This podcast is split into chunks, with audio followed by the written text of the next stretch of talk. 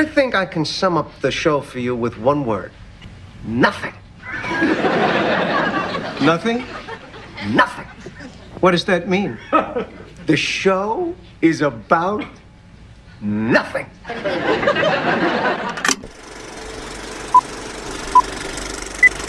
Confía en mí. Sé exactamente lo que hago. Acerca de nada, un podcast de Diego Valle y Pablo Manzotti, en donde hablamos de casi todo. Bueno, y acá estamos, en otro acerca de nada, finalmente llegó el día en el cual volvimos sobre este podcast con mi amigo Diego Valle. cómo va Pablo y bueno, gracias a todos los que están escuchando. Y la verdad, estamos medio vagos, ¿no? Porque cuando volvimos con el podcast anterior, que dicho sea de paso, este, tuvo muchas escuchas, eh, dijimos, bueno, ahora sí vamos a retomar una continuidad. nos tomamos más tiempo de lo que nos habíamos tomado con el de, con el de Santiago Mitre y Argentina 1985. Pero bueno, este, Continuidad hay, lo aquí que estamos. hay otra cadencia, digamos, pero continuidad hay. continuidad. Exactamente. Sí. No, hay una continuidad continua. Claro, claro, no es, eh, ahí está más espaciado. Muy discontinuada la continuidad. Claro, está más sí, espacial.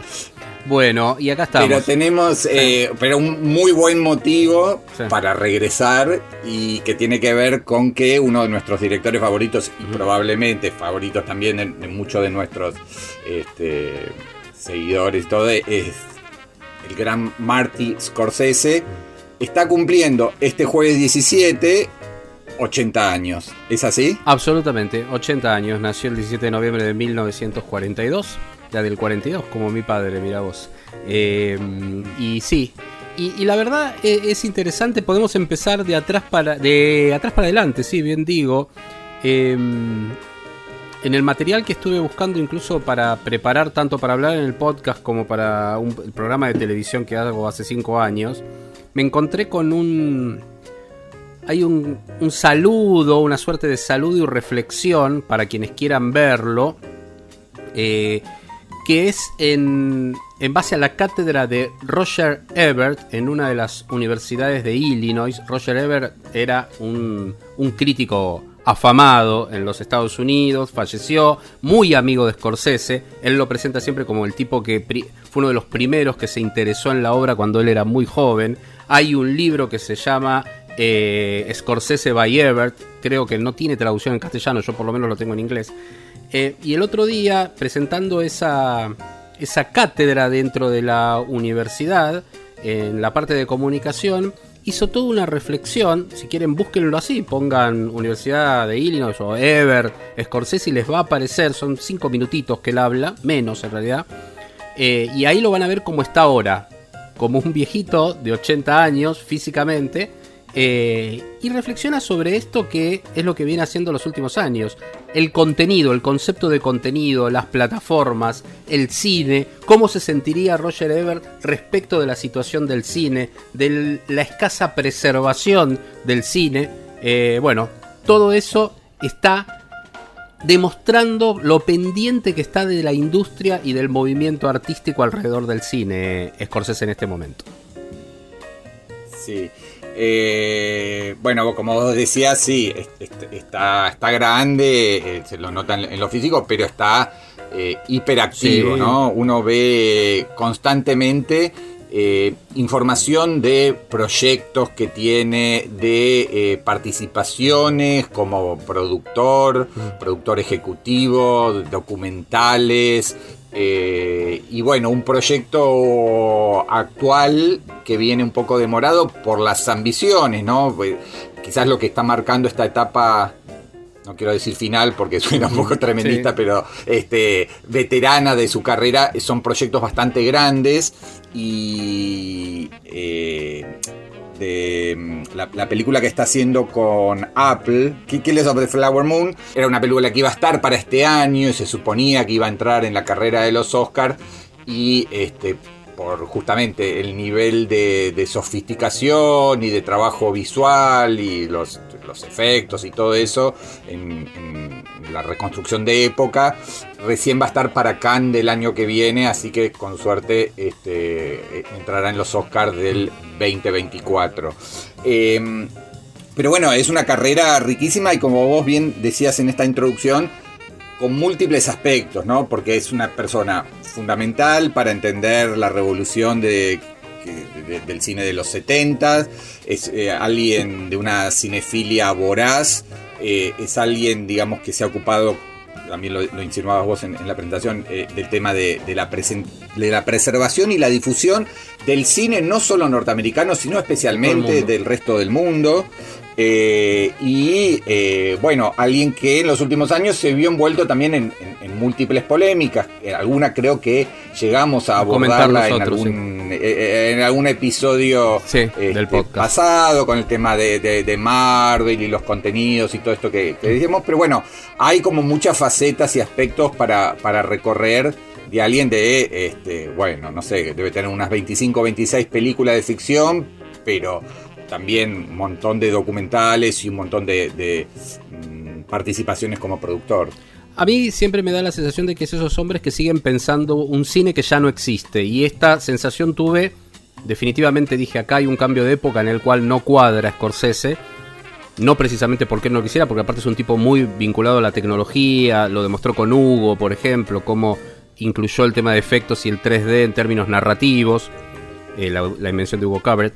Eh, con Silencio, Silencio en el 2016, para mí esto es una película fuera de época, es un cine que ya no se hace más, esa, esa épica religiosa que él llevó adelante y que fue un proyecto de él durante, durante muchos años. Y a partir de ahí vienen sus dos películas siguientes, que son dos obras inmensas, esta Killers of the Flower Moon y la anterior, eh, El Irlandés, ¿no? El Irlandés que es la que hace para Netflix, precisamente ahí determinando esta nueva etapa que se abre en su vida, que él por un lado critica las plataformas y critica la cultura de las plataformas en relación con el contenido, pero él mismo lo dice, y lo dijo en el artículo que escribió para Harper's con motivo del nacimiento de los 100 años de Fellini, yo incluso me he beneficiado con esta situación. Lo que pasa es que lo que me preocupa es el cambio de perspectiva, eh, porque yo también estoy consiguiendo que lo que no me financian los estudios hoy, me financien las plataformas. Netflix financió The Irishman, obviamente hoy Netflix no tomaría un proyecto así porque está en un momento de recorte y sobre todo enfocando a otro tipo de proyectos. Eh, y por otro lado, lo de. Entonces se encontró con que su nueva película, también de características similares, de altísimo presupuesto, se lo financiaba eh, Apple TV Plus. Apple. Apple TV Plus, Apple, ¿no? Ahora, eh, esto es interesante también porque ahí hay dos empresas. Está Apple TV Plus, que financia y se garantiza el streaming a nivel mundial, pero también está Paramount para la llegada a los cines. La distribución en cines la va a hacer Paramount. Entonces, acá también eh, eh, es interesante cómo el, el juego de Scorsese demuestra cómo está la industria. Sí, es, eh, se- sería como un, un formato o un negocio híbrido, ¿no? En el cual entra un estudio tradicional Claro. eh, para una parte del, del negocio y después eh, la, la gran financista que es Apple, que bueno, es una de, de- de las compañías más grandes del mundo. Pero, pero sí, yo creo que para toda esta gente, eh, me, refiero a, los grandes referentes que todavía persisten y que filman y que filman este, con ínfulas y, lo siguen haciendo muy bien, pero digo, desde un Spielberg hasta un Eastwood, eh, han tenido que incursionar en, la producción, han tenido que eh, ponerle el cuerpo a estos cambios y, bueno, en algunos casos, como el, como, como el de Spielberg, mantenerse dentro de lo que sería el, negocio más clásico, este, o lo mismo un Clint Eastwood. Pero en el caso de Scorsese, eh, digamos que sus películas nunca fueron extremadamente exitosas. Tampoco es que ha hecho fracasos rotundos. Por ahí el de Silencio, el que vos nombrabas, es el más eh, conocido, digamos, ¿no? Pero eh, es alguien que, que, bueno, generaba mucho prestigio a los estudios, eh, un interés por, los festivales, un interés, digamos, eh, en los mercados internacionales, y era una marca, ¿no? Un sello. Producir a Scorsese este, te garantizaba eso, aunque, digamos, nu- nunca tuvo éxitos comerciales del nivel de un Spielberg, digamos, ¿no?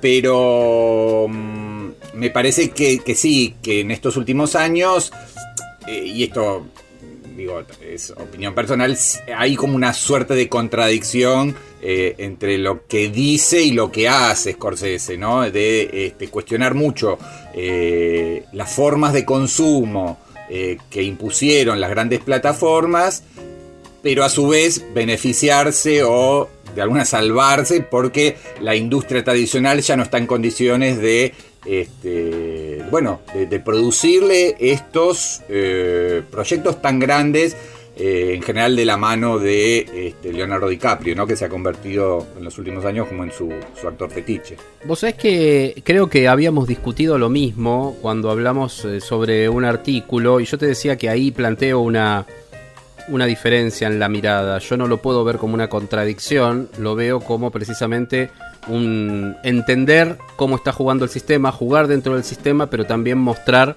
sus limitaciones. Yo no creo que él esté en contra de las streamers o las on demand o las plataformas como le quieran llamar, sino que me parece que hay bueno, un uso por acá, pero no perdamos de vista lo otro. Por eso su trabajo desde hace años en The Film Foundation, esa organización que rescata films de todas las épocas, que hace poco lo que hizo fue abrir una plataforma de streaming que es gratuita, que tiene una presentación, lo que pasa es que se puede ver en Estados Unidos, acá por eh, no se puede ver, habría que bajar un VPN, que estrenan una película clásica todas las semanas que con contenido agregado, como una presentación de ellos, meterse en todo esto de lo que es la recuperación del color, o sea, como dice, bueno, juego en esta cancha, pero me sigo manteniendo en la otra, ¿no?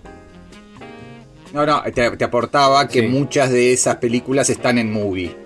O sea, Movie tiene un acuerdo con The Film Foundation y, algunas de esas, digamos, en general son mucho cine africano, incluso, bueno, cosas latinoamericanas, ¿no? Hace poquito veíamos a Scorsese hablando de Mario Sofici este, cuando, era la presentación de Prisioneros de la Tierra. ¿no? Claro, bueno, eso aclaramos, que lo que hizo de, eh, Criterion, Criterion, que, quienes prefieran, eh, fue editar Prisioneros de la Tierra de Mario Sofici y aparte de estar la presentación y un análisis de cómo se hizo la restauración en 4K de esa película del 39, si no me equivoco creo que es el año, eh, por parte de las autoridades del Museo del Cine, hay unos dos minutos de una mirada de Scorsese, de presentación de Scorsese, de contexto de época, de todo, que viene como extra en el Blu-ray que editaron los de Criterion de precisamente esta película. Lo que no sé si está en la plataforma, porque Criterion tiene una plataforma también, ¿no? Eh, eh, eso no sé, está editada en este caso,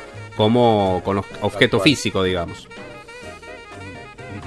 Sí, eh, por eso digo, me parece que eh, eh, Scorsese ha sido una figura esencial eh, en, muchos aspectos, ¿no? en cuanto a, a, ese cine tan, si se quiere, revolucionario, si se me permite el término, de los, de los años 70, digamos que cambió el paradigma este, en el cine estadounidense en principio, pero creo que con, con repercusiones eh, mundiales, a bueno, un cinéfilo eh, muy entusiasta, un divulgador, un investigador, un tipo muy generoso. Eh, yo me acuerdo del caso de Celina Murga, directora argentina, digamos que era conocida acá dentro de lo que es el movimiento del nuevo cine argentino, pero en un momento ella gana creo que una, beca, Rolex o algo así, y, el mentor era Scorsese, y Scorsese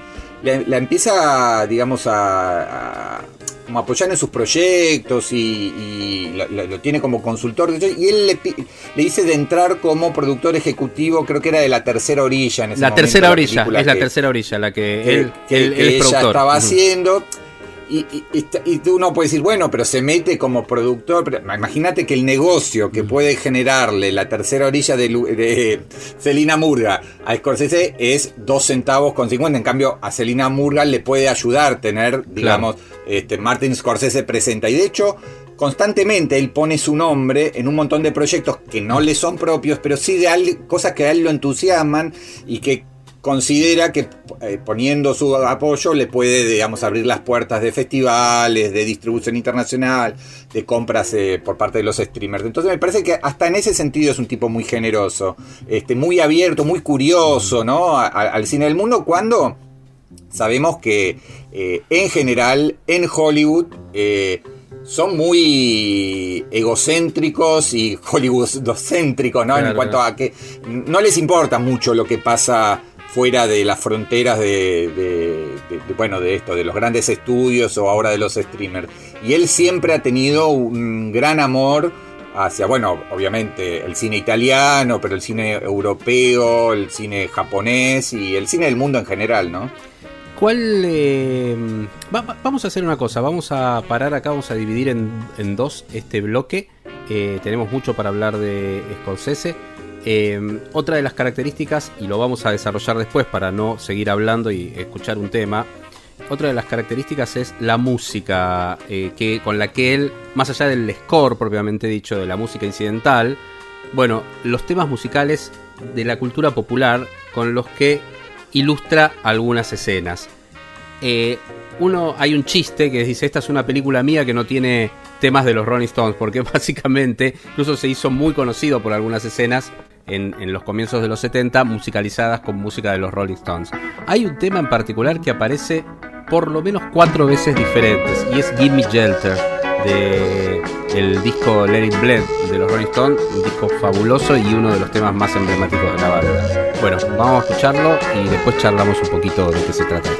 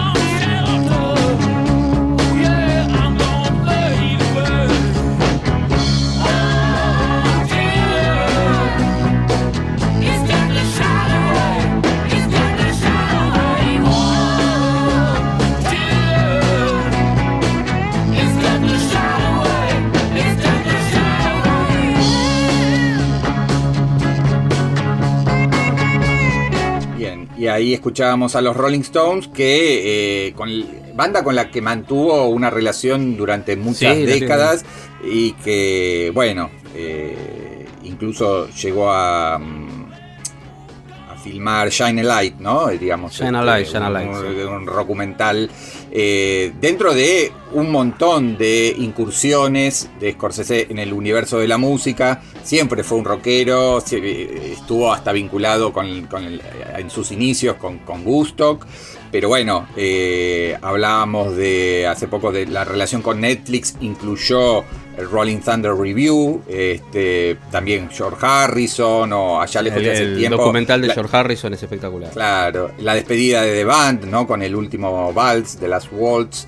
Eh, así que, eh, sí, un melómano. O sea, estamos hablando de un tipo cinéfilo, melómano. Melómano. eh, y, y bueno, y, y- vinculado también a, a- a, bueno, al quehacer internacional, ¿no? Esa cosa de, sa- de- de salirse de, de su propia cultura exclusivamente y, e indagar en otras cuestiones. Eh, quiero hacer un, un- No es un chivo, sino es una información que me parece que viene al caso y es que a propósito de los 80 años de, de Scorsese, se acaba de reestrenar en los cines argentinos, en unas 40 salas, eh, Taxi Driver en una versión remasterizada 4K que está muy bien. Eh, así que, bueno, nada, ese, cuando hablábamos de- del impacto que, que Scorsese generó junto con otros colegas allá lejos de hace tiempo, en los años 70, yo creo que, bueno, que Taxi Driver es la, la película que lo termina de consagrar. Él ya había hecho, este, no sé, Boxcar Berta o Calles Salvajes o Alicia ya no vive aquí. Pero me parece que el impacto que generó Taxi Driver, que ganó la Palma de Oro en Cannes, que consiguió varias nominaciones al Oscar, después podemos hablar de la relación de, de Scorsese con el Oscar, pero que, que no ha sido demasiado, este, eh, no, no sé cómo se eh, sí, fructífera. Pero bueno, Taxi Driver es su película eh, consagratoria, con, con bueno, con, la actuación de un jovencísimo De Niro, con Jodie Foster, con la música de Bernard Herrmann, con el guion de Paul Schrader. Así que nada, mm, probablemente todo el mundo la haya visto, pero también muy probablemente muy pocos la hayan eh, disfrutado en pantalla grande y en una copia así tan cuidada como la que se reestrena ahora. Así que nada, era este paréntesis aprovechando este, que hay una información ligada a la filmografía de Scorsese. Sí, Taxi Driver quizás uno puede tomar ya hablando específicamente, como dijimos, de atrás para adelante, este presente como el tipo que sigue por un lado filmando, pero siendo un poco la voz, siendo él, el- es, realmente el director vivo más importante de la historia del cine. Vivo, estoy diciendo, yo creo que está bastantes pasos más arriba incluso que alguien que, de alguien que queremos mucho, que es Clint Eastwood, ¿no? Eh, tiene un vuelo diferente en términos narrativos y, y- y todo. Bueno, él estuvo. Ahora, algunos te discutirían y te dirían Spielberg, pero Sí. bueno, no, importa, está, está ah, bueno, sí, sí, dos. sí. No, no, no, no, pero, pero la compraría, eh, la compraría también. Me parece que Scorsese tiene un. Sí, no lo sé. Es verdad, mira. Me has planteado un dilema interno porque es amor por los dos. Yo creo, termino eligiendo a Scorsese, pero probablemente Spielberg me haya hecho más feliz y haya visto más veces más películas. No sé cuántas veces vi Taxi Driver, pero está bueno que lo hayas planteado porque sí, sí, puede ser Spielberg y de hecho está activo, es un poco más joven que Scorsese, es un poco más joven que Scorsese creo que atraviesa más en la década del 70, ¿no? Scorsese la atraviesa más como esa generación, más allá de que Spielberg, Spielberg estaba, está Tiburón, pero más con un vínculo con los estudios y desde otro lugar diferente a, al de Scorsese. Pero bueno, era precisamente para hablar de eso, lo que significó un tipo que es un representante de la década del 70, junto a Spielberg, a Lucas, a eh, William Friedkin, Brian De Palma. De hecho, él cuenta que el guion de Taxi Driver se lo, hace, se lo acerca a Brian De Palma. Él no tenía los, los pergaminos para filmar eh, en ese momento Taxi Driver. Me decía, no, no, no, no, no, yo no era nada importante. Había hecho Box Alberta, eh, una película eh, menor con- producida por Corman. Bueno, después le fue bien con Alicia ya no vive aquí. Impactó con Mean Streets, con Calles Salvajes. Y ahí esa sociedad con De Niro. Y bueno, y miremos los 70, ¿no? Mean Street, bueno, Alicia ya no vive aquí. em, miremos eh, eh, también ahí Taxi Driver y cerrar con probablemente la película, la mejor película acerca de un deporte que se haya hecho, que es eh, Raging Bull, Toro Salvaje, ¿no? Eh, también con De Niro. Entonces, y ahí es interesante porque uno puede decir, bueno, ya con esos pergaminos, todo lo que viene después, que es bueno, es muy difícil superar. Pero si uno corre Taxi Driver, corre, que es muy difícil, Raging Bull, eh, se encuentra con eh, buenos muchachos, con Goodfellas en la década del 90, abriendo los 90, cuando ya estaba próximo a cumplir 50 años, le faltaban un par de años para los 50, y decís, y hizo la mejor película, porque probablemente sea la mejor película Goodfellas, ¿no? Buenos muchachos. Él mismo dice que es en la película que más experimentó, que, que se permitió experimentar más desde el punto de vista de las posibilidades del lenguaje cinematográfico. Eh, más allá de pues, después hace las referencias que toma Truffaut, como también a, el mismísimo Godard y, y si se quiere a Citizen Kane eh, en la película en determinados momentos de la puesta en escena y de, y de, montaje a Citizen Kane de, de Wells. Sí. Eh, sí, la verdad que ha incursionado en todo tipo de géneros. Eh, si uno no, mi- mirando acá, por ejemplo, no sé, desde Kundun hasta la edad de la inocencia, digamos, un calité histórico, ha, este, ha hecho, bueno, montón de películas sobre, sobre la mafia, el casino, etcétera, etcétera. Y después también eh, hasta remakes, ¿no? Este, desde Cabo de Bueno, Miedo Cabo de Miedo. hasta Los Infiltrados, que recordemos, es su único Oscar y es una remake de Infernal Affairs, una película hongkonesa que se había hecho unos años antes, ¿no? Eh, como suele pasar con el Oscar, sobre todo los que tienen una relación este, medio tirante con, la academia, eh, porque todos lo quieren y todos le dan la palmadita en la espalda, pero termina ganando por una película que está muy bien, pero no deja de ser una remake de una película de género buena o muy buena, pero nada más que eso, ¿no? Y nunca ganó por sus obras maestras. Y sí lo que creo eh, es que en los últimos años, que a mí me siguen gustando todas sus películas, tienen una especie de, no sé cómo llamarlo, de gigantismo, eh, de, digamos, de, de, de, rellenos y de ínfulas y de ambiciones que eh, a mí me hacen extrañar un poco a ese Scorsese más visceral eh, de los 70s.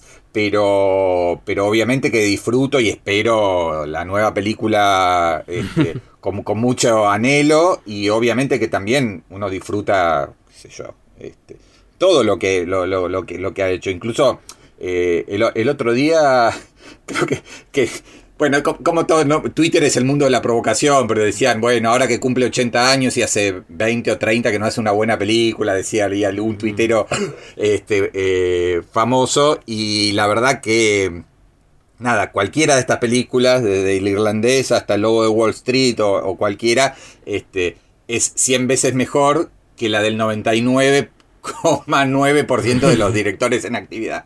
Entonces, bueno, si esos son los fracasos o son las películas malas de, de, de, un director, bueno, bienvenido sea. Sí, eh, a mí me parece que, que, obviamente no se puede exigir que se hagan obras maestras todo el tiempo y también hay un momento en la vida de los artistas de pico creativo. Eh, Sidney Lumet se despide con, con antes que el diablo sepa que estás muerto, que es una película que nos impactó muy en la línea de la década del 70 y de lo que había hecho. Yo creo que el irlandés es la que recupera un poco de esa línea y que cierra eh, su tesis acerca de la mafia.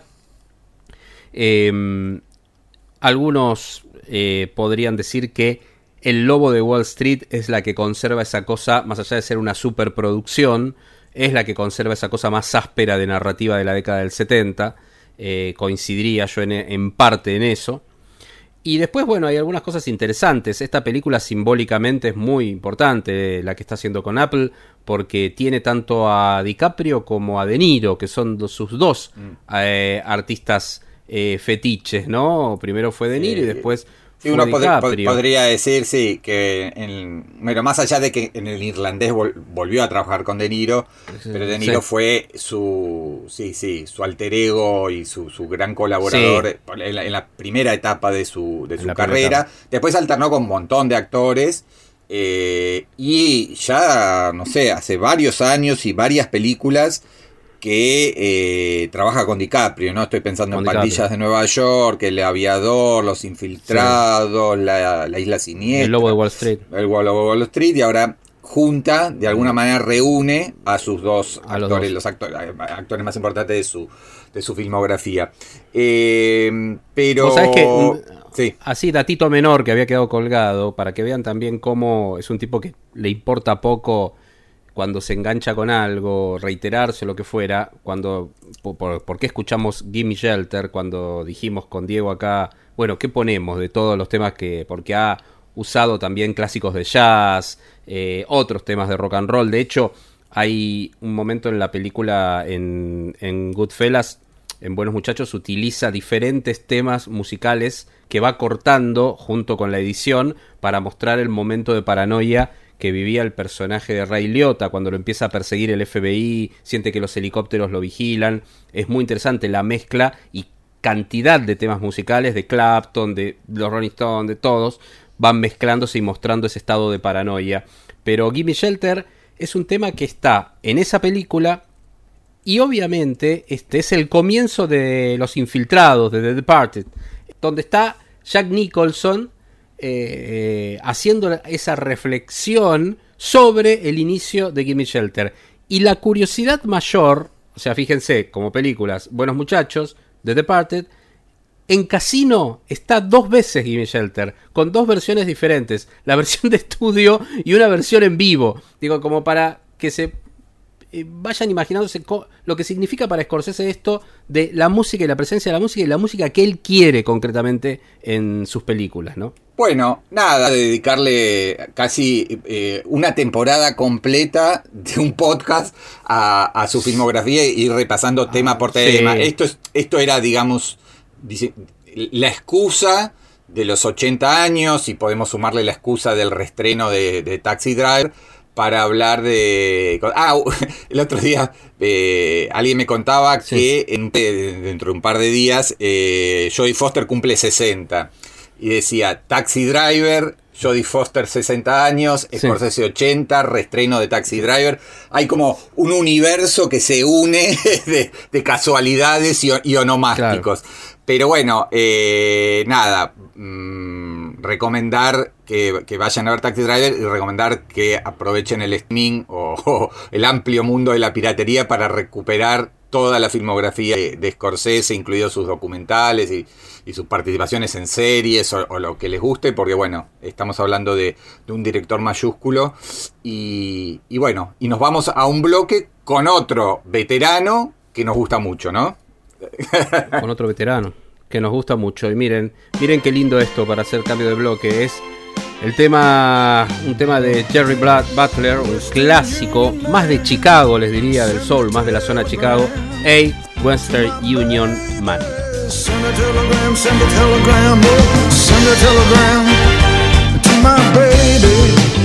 This is what I want you to say, I want you to tell her that I'm all alone. I tried to call her on the phone, tell her I'm in misery, and I think she's avoiding me. And if the telegram don't do, I'll send a box of candy too. Maybe some flowers. Tell her that I miss her for hours and hours. Send a telegram, send a telegram. Hey, send a telegram. Man to my baby.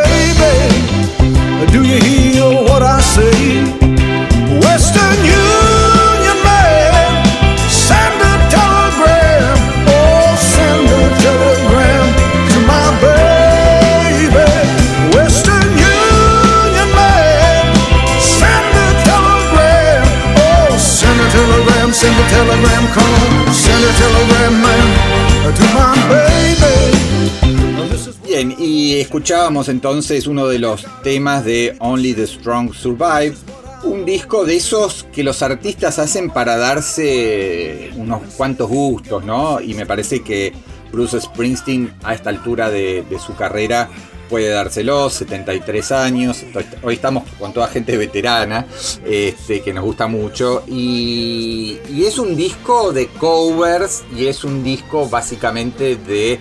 eh, clásicos del soul y temas que, bueno, que, él le gusta mucho y que, bueno, que lo, que lo, que lo fue mm, grabando de a poco, lo fue presentando en los últimos meses, eh, incluso haciendo algunos videos como casi como si fuera la presentación en vivo, con coros, con la banda, aclaremos, no es la E Street Band, sino es una banda de sesionistas, este, y en la cual sorprendió, por lo menos a mí, porque si uno eh, reconoce a, Springsteen más allá de que siempre ha estado muy ligado a toda la, la- a la historia musical y a la tradición musical de los Estados Unidos, eh, el soul no, no, no, no sería, digamos, su mayor influencia, ¿no?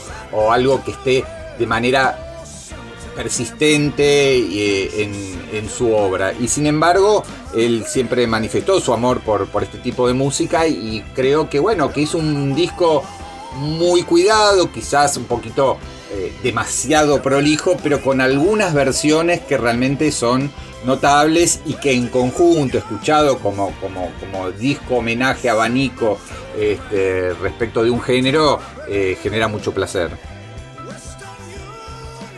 Es el segundo disco que él hace, había hecho en el 2006 un disco de covers, pero más en clave folk, que era un homenaje a las canciones de Pete Seeger. Que, que eso era Eh, más lógico. el segundo digamos. disco si uno cover, se- les decía. no, escuchando, Sí. te acordás de Nebraska o lo que fuese, se- era como más lógico que hiciera Claro. eso, pero ah, por eso digo que a mí me sorprendió como, como seguidor de, de Springsteen, pero, pero el resultado creo que está muy bueno. A mí. El resultado a mí me encanta. Yo, la verdad, este, me y primero hay, hay algo interesante que es la elección, el repertorio. No, no fue por lo obvio, no es que van a encontrar Respect o cualquiera de los temas que versionaron los Blues Brothers, por ejemplo. No, no. De hecho, eh, es interesantísimo, interesantísimo el repertorio que eligió, muchos temas bastante poco conocidos. Este que escuchábamos recién de A Western Union Man. Eh, la verdad que a, mí es como uno de esos discos que de, dentro del año me produce felicidad, ¿no? Me parece que me, llama una escucha amable y, y, leyendo la entrevista en la cual él presentaba el disco y el proyecto decía, bueno, yo siempre trabajé mucho el sonido, mi sonido como banda, ¿no? Y pensando en esa simbiosis y esa química que tiene con sus amigos ya de la vida, que son los de la E Street Band. Eh, pero ahora me quise forzar a mí mismo, un límite que tenía que era la voz. Y quería ver si con mi voz, poniéndola adelante, siempre estuvo la banda adelante y con mi voz detrás, mi voz trabajándola y pensándola en qué género, en el soul, obviamente, y con estos clásicos de la década del 60, de Stax Records, de Atlantic, de Motown. Bueno, este vamos a ver qué es lo que sale. Y salió esto, que a mí me pareció maravilloso. Pero bueno, elegiste Dale. un tema vos ahora. Eh, vamos a escuchar Don't Play That Song, una canción que para mí es una, una mm. versión muy hermosa de un tema que ya prácticamente no se podía reversionar después de que Aretha Franklin lo cantara allá en, lo, en 1970, ¿no? Pero la verdad que es muy, muy eh, hermosa, así que bueno, vamos a, a, escuchar acá un fragmento de Don't Play That Song.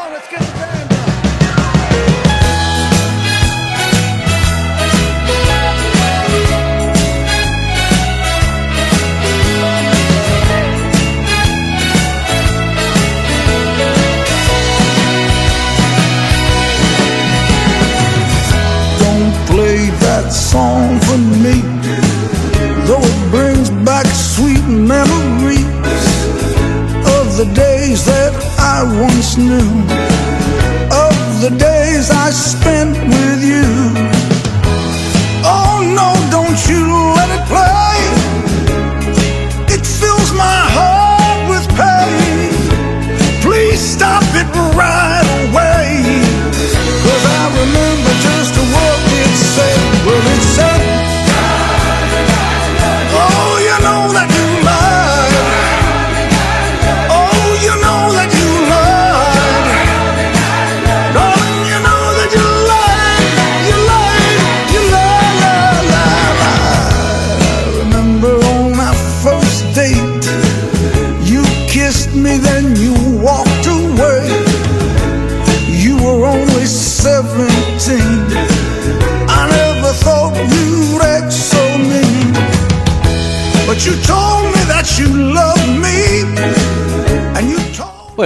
Ahí está, estamos repasando, picando un poquito el disco nuevo de Bruce Springsteen, que es Only the Strong Survive, así se llama, un disco de covers. Eh, hay que tiene también que aparecer el vínculo que establece cada uno con, con un artista, ¿no? Eh, para mí Bruce Springsteen es clave en la década del 80, con lo que significó Born in the USA, con su presencia en Amnesty Internacional, eh, la posibilidad de verlo acá en Argentina, eh, las veces que después vino a Argentina y hizo shows en los cuales deja todo, pero es como que en este último tiempo está jugando como todos estos veteranos a los que estamos haciendo homenaje en varios de estos programas. De Bruce Springsteen también hablamos muchas veces. Y hablamos a partir de su producción, sus, los discos que sacó estos últimos años, discos excelentes. Letters to You, por ejemplo, que es una película que hizo precisamente un documental para Apple TV Plus y que a su vez eh, es un, un, un disco hermosísimo de canciones eh, en otra línea, como también dentro de la misma, si se quiere, del mismo caminito genérico, como vos señalabas. Y, y acordate antes que en, en, las melodías de Nebraska el, y todo ese eso. espectáculo en Broadway, ¿no? Que también le funcionó muy bien y que tuvo su claro. versión sí, sí, sí. En, en, Netflix. Eh, sí, alguien que eh, por un lado Está probando todo, está claro, haciendo todo, sigue haciendo. De alguna manera está trabaja como un artista consagrado, veterano, yo, pero puede eh, compatibilizar lo que todavía son estas giras por estadios o este, esta cosa de a los setenta y pico de años tocar tres horas y media cada noche a cosas más intimistas como, como, bueno, como ese espectáculo que hacían en, en un teatro de Broadway o este disco de covers que sigue a Letter to You. Entonces, eh, sí, un artista integral y un artista con el poder y la capacidad creativa suficientes como para este, permitirse darse estos placeres, porque eh, todos sabemos que esto no son grandes negocios y que eh, las discográficas o cosas estarían esperando más un disco con la Street Band y una nueva gira mundial este, por estadios de, de 80.000 espectadores que este, un disco como, este, pero, pero la verdad que está, está muy bueno. ¿Querés elegirte un temita más? Yo destaco otro tema que se llama Soul Days, que es de Debbie Gray. Eh, es interesante este tema porque él hace trampa acá, el de voz, ¿no? Porque invita a Sam Moore, que es ya un octogenario cantante de jazz, de jazz, de jazz ha excursionado, pero sobre todo de soul, eh, clásico, de, precisamente que tuvo su esplendor en esa década que él está eh, homenajeando. Entonces, bueno, me gusta mucho la versión, cómo salió a dúo ahí de este clásico Soul Days. Woke up feeling the sunshine drift across my face. It took me back to emotions from another time and place. Those yesterdays, cruising in my Chevrolet. I held my baby in my arms, but my first love was always those songs. I'm talking about soul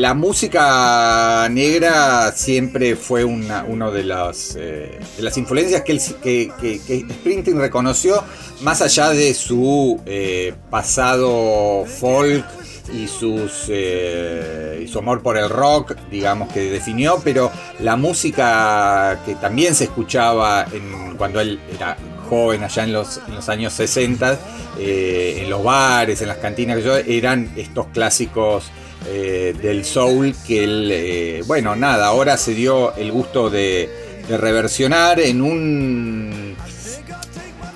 eh, En, algo que quizás algunos est- estuve repasando como algunas críticas especializadas y no noté un gran entusiasmo como el que suele haber por sus discos, digamos, de composiciones originales.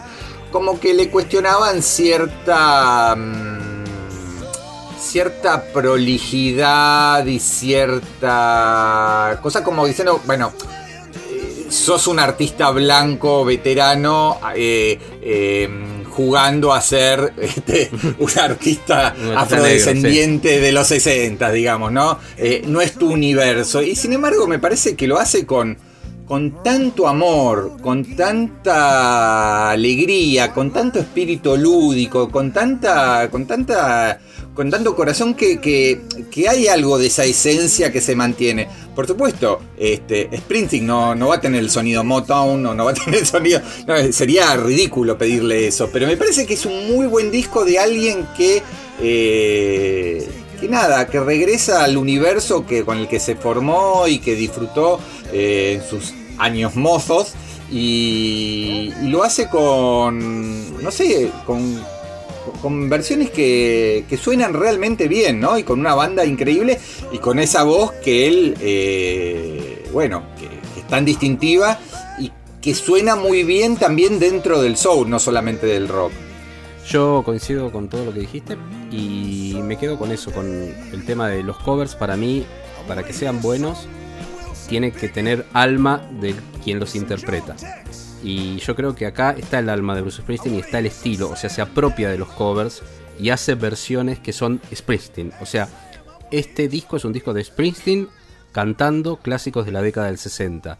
Eh, hace un ejercicio de forzar su voz que antes no había hecho, hace un montón de cosas, pero lo que importa concretamente es que es un disco de Springsteen y ese es el valor que tiene para mí eh, que se apropia como canciones de él de los covers. Y bueno, y cerremos con un tema musical. Dale, nos vamos entonces con Night Shift.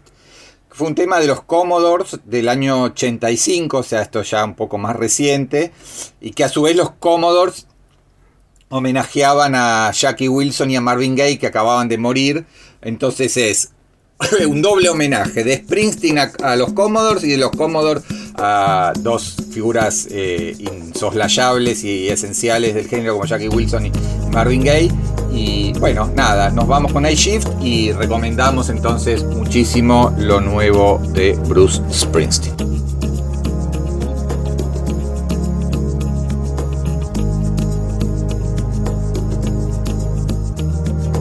Marvin, he was a friend of mine, and he could sing his song, his heart in every line. Marvin sang of the joy and pain. He opened up our mind. I still can hear him say, Oh, talk to me so you can see what's going on. Say you will sing your songs forevermore, forevermore. Gonna be some sweet songs coming down on the night shift. I bet you're singing proud. Bet you're full of crowd. Gonna be a long night. It's gonna be alright on the night shift. The night shift. You found another home. I know you're not alone on the night shift.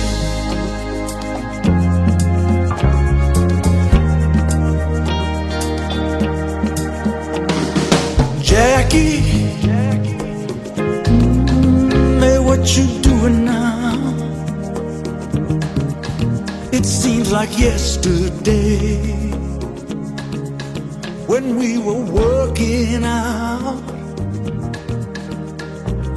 Jackie, Jackie, you set the world on fire. You came and gifted us. 25 pounds? No, no, no. I ordered 200. This is a delicate ecosystem, and it's held together by a shared history and love. I have every intention of turning this into a respectable place of business. Eventually. Bueno, y ahora vamos a cerrar con nuestro bloque de recomendados y estamos muy contentos de llevarlo adelante porque, bueno, en realidad sé porque sé que a Diego le gustó, pero en el caso mío, y estoy hablando desde el lugar del disfrute, apareció una serie que me conectó con aquella era dorada en la cual disfrutaba mucho más de lo que disfruto ahora, los contenidos que veía en el streaming o en los canales de cable. La serie se trata, seguramente la escucharon como mínimo nombrar, porque está haciendo mucha bulla en el circuito. The Bear, el oso. Eh, y es una delicia, es una delicia, por un lado, por su simplicidad, que no es tan simple. Por el otro lado, porque parece una serie de aquellas que nos ilusionaron tanto, particularmente la década pasada y sobre todo también ya iniciando a fines de los 90 con el camino que estaba tomando el formato, ¿no? Sí, eh, pongamos un poco en contexto. Esta es una serie de eh, FX Hulu, digamos, ese, eh, esa sociedad tan, tan fructífera y con cosas de mucha calidad. eh, Que hoy pertenece a Disney, vamos a decir así. Hoy es Disney. Sí, sí, digamos que, claro, debutó all- allá por junio y, eh, bueno, y se tomaron, lamentablemente, la, la- la plataforma que acá, eh, digamos, de alguna manera estrena esos, esos materiales, que es Star Plus, suele tomarse, en este caso, desde junio hasta mediados de octubre, que fue cuando la temporada completa del oso eh, estuvo disponible para América Latina. Y ya en junio, cuando los capítulos iban saliendo semana a semana, como suelen salir ahí en, en, FX, eh, este, íbamos descubriendo, los que lo veíamos por otros medios, eh, como una serie irrumpía, sorprendía y crecía semana a semana, ¿no? Eh, primero con una descripción de tiempo y lugar eh, y saliéndose de la cosa, si se quiere, pintoresquista y gourmet que nos tiene y preciosista que nos tiene acostumbrado el universo gastronómico para tomar el personaje de alguien que estuvo trabajando en algún momento en un restaurante este, como chef de estos restaurantes distinguidos, neoyorquinos, qué sé yo, y vuelve al pago y vuelve por una circunstancia muy melodramática, se puede decir porque se sabe desde el comienzo que es un suicidio de alguien muy cercano, eh, y, eh, y toma el negocio este que pertenecía al hermano, que es podríamos una sandwichería, ¿no? Un restaurante de, sándwiches de carne muy popular y qué sé yo, y que este, muy dificultoso en la ciudad de Chicago, con problemas varios financieros, problemas hasta sanitarios, porque cuando tienen este, algún tipo de inspección por parte de las autoridades este, locales, a veces no pasa este, los controles. Y eh, bueno, en ese contexto se va construyendo la historia de, este, del protagonista, este Carmi, este, que interpreta Jeremy Allen White. Que, bueno, nada, lo habíamos visto en Shameless, un montón, de, un montón de series y películas, muchas veces este, como por ahí secundario o no, no como un protagonista, y acá le dan realmente el papel, creo que de su vida, ¿no? Sí, absolutamente. Está este Carmen, así se llama, Versato, es una familia descendiente italianos, con también toda esta lógica de la familia italiana y del negocio familiar, que era eso, y cual él evidentemente se había querido escapar. Triunfa como el mejor chef del mundo en algún momento y vuelve a hacerse cargo de esa fonda, porque la hereda, básicamente. y, y bueno, y ahí el problema es que esa fonda da trabajo a casi te diría un reparto multicultural, ¿no? Es interesantísimo. Entonces son ocho episodios, incluso de media hora, con una cantidad de información, porque van evolucionando la dinámica de un personaje propio que es la Fonda, precisamente, y su equipo, su staff de chefs. Y la vida de cada uno, si bien está marcado por lo de Carmen y... Em, lo de Carmi, perdón, y Richard, su primo, que, que que era un poco el, jefe del lugar y que era el obvio que tenía que dar a cargo del restaurante, eh, pero que es un tipo que no puede llevar adelante su vida o nada, ningún aspecto de su vida con algo de orden o un mínimo de orden. Bueno, entonces chocan esas dos eh, personalidades, pero lo interesante es que cada episodio, cada episodio es autoconclusivo porque de alguna manera cierra una situación, o sea, alpela al viejo formato de las series para contar una historia en la cual vos no vas entendiendo y en el último episodio de la temporada entendés todo, todo el patrón de conductas de cada uno, el patrón de conductas, la situación del hermano que se quita la vida, en definitiva, el porqué de todo eso, eh, te va llevando eh, episodio a episodio a que vayas entendiendo por dónde iba, iba todo esto me parece que es una, es, una serie hermosa y sobre todo es que tiene unas actuaciones increíbles, pero por otro lado también apela a esto, a una cosa concreta, no de 20 episodios, no de 14, son 8 episodios de media hora, eso es algo que tienen que recuperar las series, la simpleza narrativa, ¿no? Sí, el, el, showrunner, guionista y director de los de cinco de los ocho episodios eh, es Christopher Storer y que un tipo que con muy buenos antecedentes y que de alguna manera me parece que construyó un universo, le dio una, continuidad más allá de que los otros tres episodios que, están filmados por otra persona, eh, el penúltimo sobre todo es realmente notable y el último eh, que es de una duración casi doble, es un episodio doble, le da como bueno esto que vos decís redondea este, una primera temporada realmente espectacular y cuando digo primera temporada es porque ya eh, han confirmado la segunda, digamos, la, han renovado eh, con el riesgo que esto conlleva, cuando una serie tan, no sé cómo llamarlo, redondita, ¿no?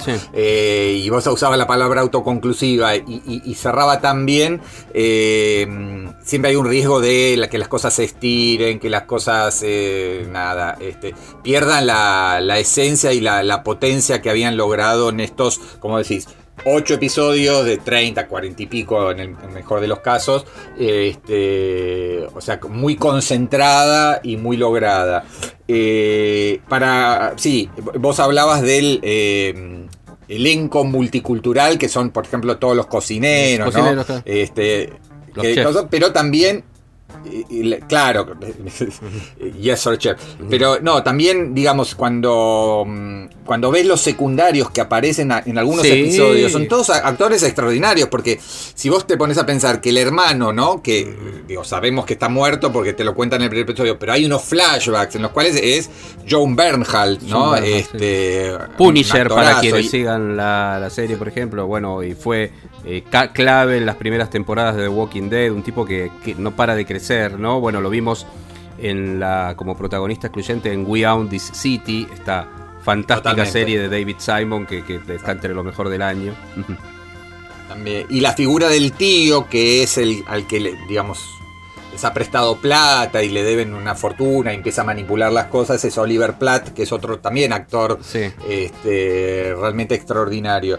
Así que nada, es una serie que, que recomendamos porque, mm, porque esto para mí construye un mundo eh, y, se diferencia de series de guion en las cuales está todo como muy predigerido y muy previsible y están filmadas digamos de una manera muy estándar, muy clásica y acá eh, de, episodio en episodio hay cosas que, digamos, que sorprenden eh, tanto a nivel formal como a nivel dramático y, de evolución de los personajes. Entonces me parece que, que hay que, mm, destacar, ¿no? Cuando aparecen estas series que de alguna manera rompen con cierta, diría, rutina o cierta fórmula que vemos tanto en el streaming de hoy. Absolutamente, por eso citaba que de alguna manera nos conecta con lo mejor de las sensaciones que teníamos cuando veíamos series. hablo pasado porque realmente es un momento de saturación, se están escribiendo papers al respecto de esto de,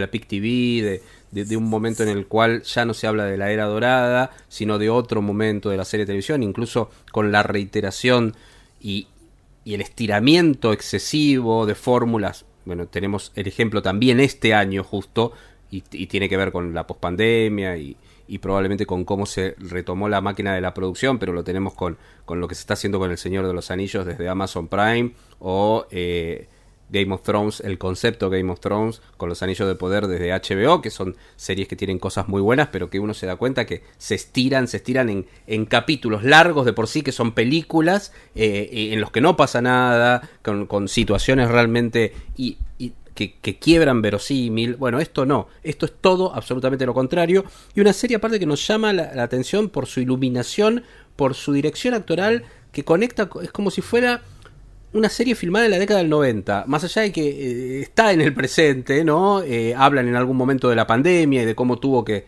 Pues, hay una mención a, cómo subsistieron en, eh, con el restaurante en la pandemia, pero digo, estéticamente, ¿no? Parece, parece una serie grunge.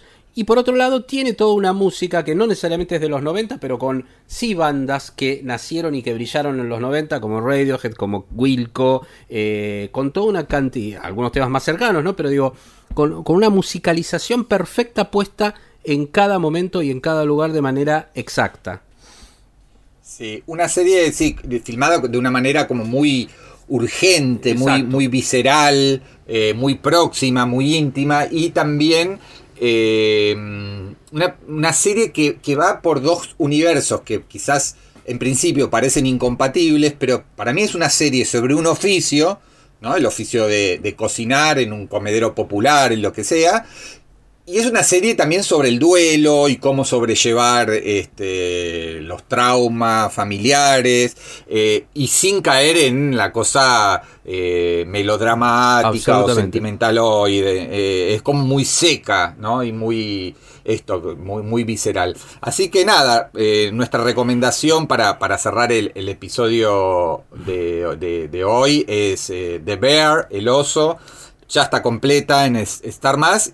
Y si querés nos vamos con algún temita eh, de los que suenan en, en la serie. Sí, elegimos Sufjan Stevens, que bueno, que ahí está presentado en el episodio que abre, que es en el episodio 8, como si fuera, eh, lo está presentado por un locutor de radio de Chicago. Y el tema es precisamente Chicago, eh, el tema de Sufjan Stevens. Un hijo pródigo es el autor, músico, cantante, este Sufjan Stevens, o sea que también tiene todo un sentido eh, escuchar la canción de él, de Chicago, poniéndole nombre a Chicago.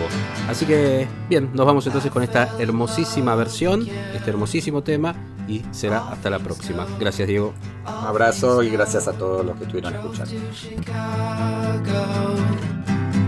All things know, all things know.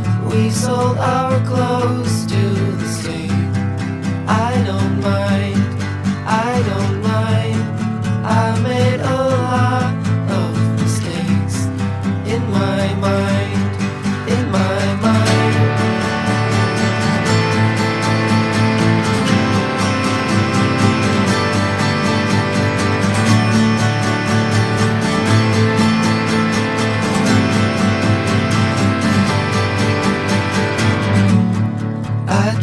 to New York in a van with my friend. We slept in parking